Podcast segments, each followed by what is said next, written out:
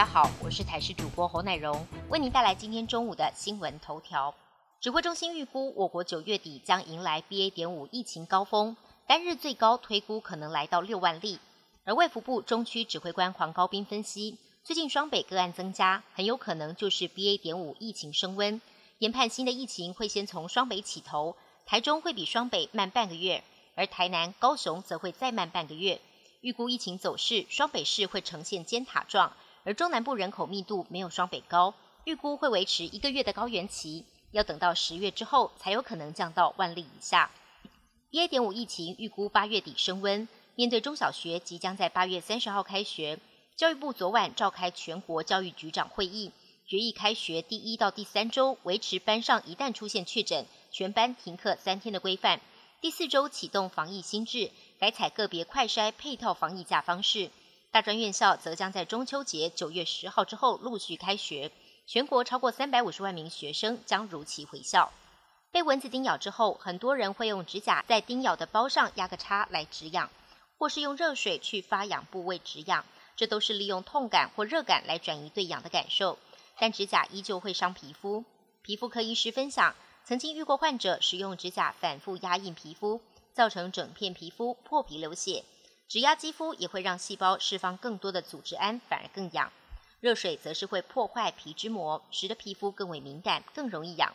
因此这两种方式都不推荐。正确的方式应该轻拍痒处，冰敷降温，或者局部涂抹类固醇药膏是最有效的止痒方式。外电消息部分，东南亚诈骗猖獗，就连香港也有不少民众受害。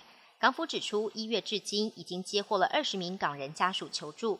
他们表示，家人在泰国、柬埔寨等东南亚国家疑似被禁锢从事非法工作，其中十二人已经全身而退，不过还有八个人在缅甸失联。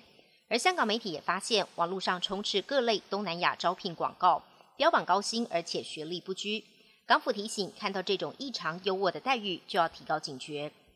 迪士尼乐园里面贩售的知名商品东京香蕉焦糖香蕉口味出包，由于接货客人反映商品有发霉的情况，负责营运的业者紧急将八月底到期的两批商品，一共六千七百八十二盒下架。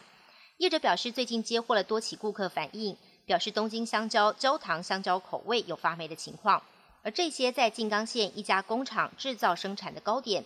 由于商品包装密封不完全，导致发霉，业者除了全数回收，也向消费者表达歉意。